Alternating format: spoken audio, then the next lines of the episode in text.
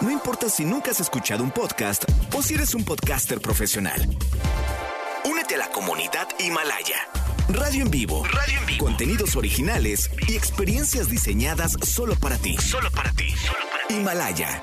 Descarga gratis la app. No importa cómo estés, siempre puedes estar mejor. Mejor, mejor. Con Reavivadas.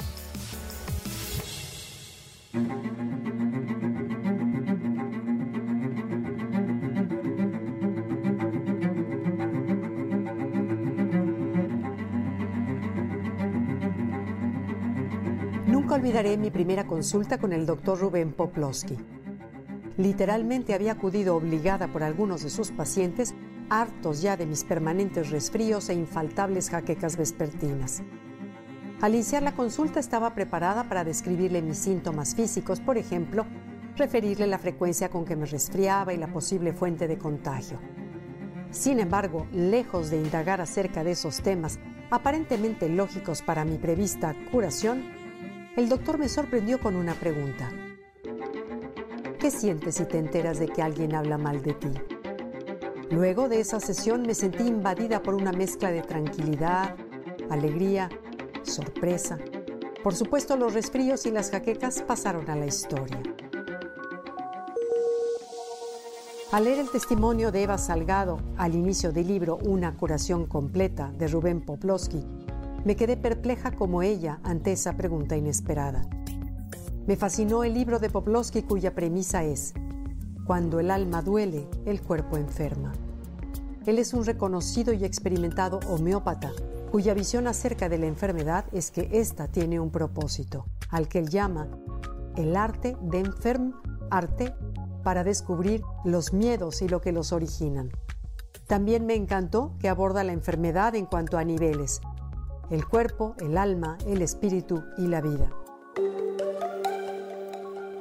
A lo largo de sus páginas se apoya en pequeñas dosis de sabiduría temas de filosofía, medicina, espiritualidad, ciencia y magia, que son puntos claves para mantenernos sanos y entender el origen de una enfermedad.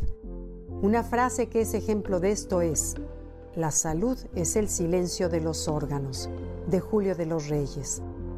El libro nos hace ver que el cuerpo es la imagen del alma, la imagen tangible como decía Aristóteles. El alma es la causa y el principio organizador del cuerpo viviente. O como afirmaba Pitágoras, el alma es un acorde, la disonancia su enfermedad. La comunicación entre el cuerpo y el espíritu y el lenguaje del alma, de acuerdo con Poplowski, se forma con las cuatro emociones básicas.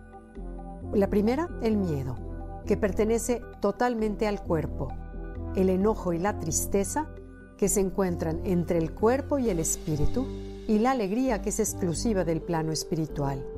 Nuestra meta en cada momento de la vida consiste en reconocer y expresar dichas emociones. Si las reprimimos, se expresan en el cuerpo para buscar un equilibrio. A esto se le llama somatizar. Poplowski lo define así. Cuando el dolor mental no se puede manifestar, se traduce en dolor físico. Tiempo atrás, Aristóteles definía las emociones como los cuatro elementos básicos que forman parte de todo y todo está formado por ellos en distintas proporciones. Por ejemplo, el aire es húmedo y caliente, el fuego es caliente y seco, la tierra es seca y fría y el agua es fría y húmeda. Poplowski parte de que en una dimensión espiritual, en el cuerpo, el miedo está frío, como la tierra y el agua. En el enojo está seco, como el fuego y la tierra. En la tristeza está húmedo como el aire y el agua. Y en la alegría está caliente como el fuego y el aire. Es decir, no hay enfermedades, sino enfermos. Y Aristóteles concluye que la salud es el justo medio entre lo caliente y lo frío.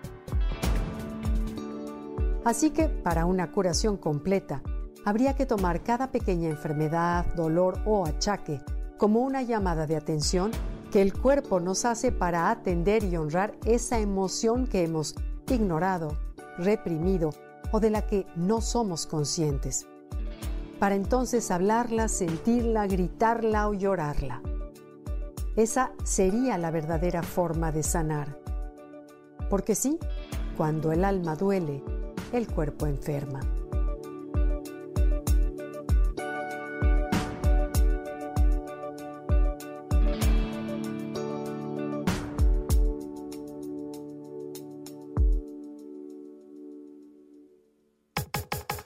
Comenta y comparte a través de Twitter. Gaby-Vargas. No importa cómo estés, siempre puedes estar mejor. Mejor, mejor. Con Gaby Vargas.